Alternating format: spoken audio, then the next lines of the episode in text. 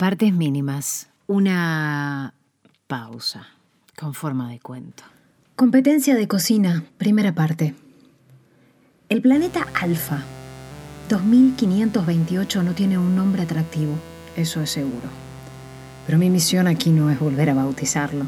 Muy por el contrario, me interesa más el contenido que el título de esta roca de la Vía Láctea, apenas poblada por algunas criaturas. Verán, estoy participando de un concurso de cocina por demás especial. Una competencia en donde los mejores tecnochefs de este sector del universo compiten para deslumbrar a un jurado implacable. El ganador se hará con un puesto en un prestigioso restaurante del sistema solar más glamoroso de los que haya conocimiento, en donde los ríos son de oro y el aire aún está limpio de la contaminación de combustibles nucleares.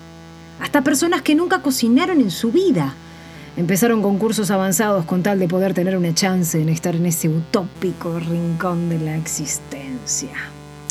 A diferencia de esos amateurs, yo soy alguien con años de experiencia. Esa es mi ventaja. Por eso prepararé un plato exótico, de muy difícil hechura. Una ensalada cuyo ingrediente principal es un extraño hongo que crece solo en esa superficie, desprovista de depredadores naturales. No hay signos que indiquen la presencia de personas, mucho menos de animales en todo el planeta. Alfa 2528 está cubierto de una espesa selva y llueve permanentemente. O sea, no hay un día sin precipitaciones aquí. Eso empujó a varios a abandonar la búsqueda del hongo.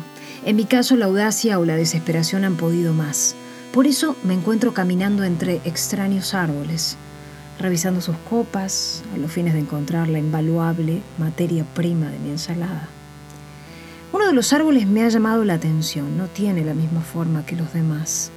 Eso puede significar la victoria o apenas una distracción, un error dentro de mis cálculos en la búsqueda del preciado hongo.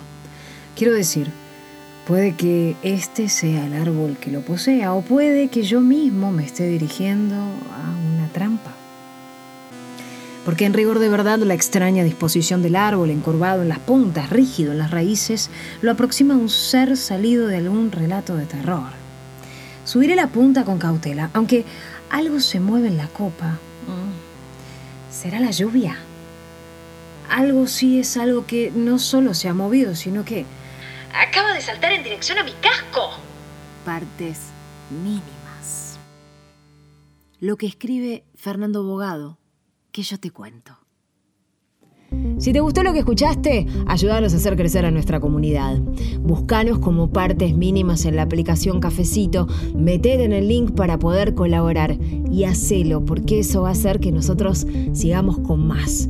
En breve, además, vamos a sumar material exclusivo para todos aquellos que nos acompañen y nos apoyen en esta aventura. Estate atento.